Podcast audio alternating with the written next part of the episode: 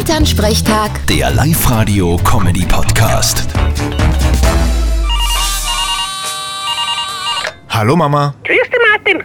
Du sag einmal, ich hab da so einen dubiosen Anruf gekriegt, wegen unserem Computer. Ui, hast du eh nichts gemacht? Nein, nein, aber er hat mir gesagt, unser Computer ist infiziert oder so.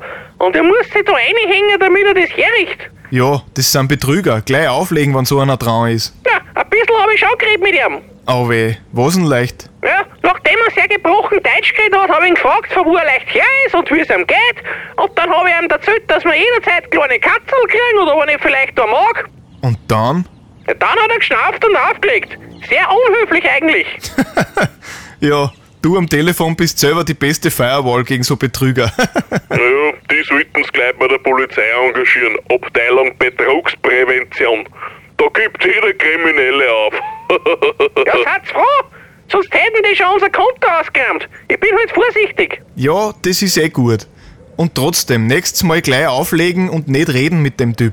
Vierte Mama. Ja, eh. Bitte, Martin. Elternsprechtag. Der Live-Radio-Comedy-Podcast.